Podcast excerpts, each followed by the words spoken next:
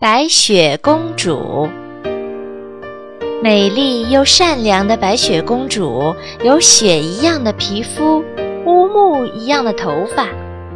不久，她的妈妈不幸病死了，父王又娶了一个女人当王后。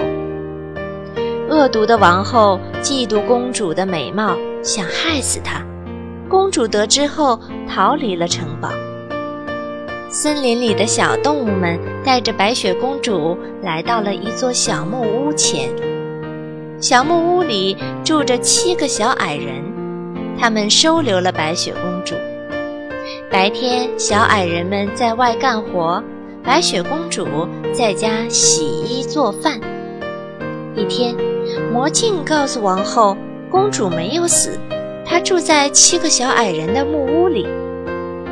王后于是装扮成老太婆，带着毒苹果去找白雪公主。白雪公主被王后骗着吃了毒苹果，倒在了地上。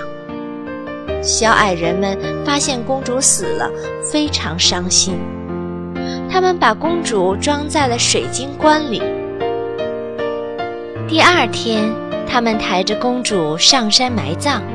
碰见了一位骑白马的王子，王子被公主的美貌迷住了，他打开水晶棺亲了亲公主，奇迹发生了，白雪公主睁开眼睛醒了过来，小矮人们高兴极了，从此白雪公主和王子幸福地生活在一起。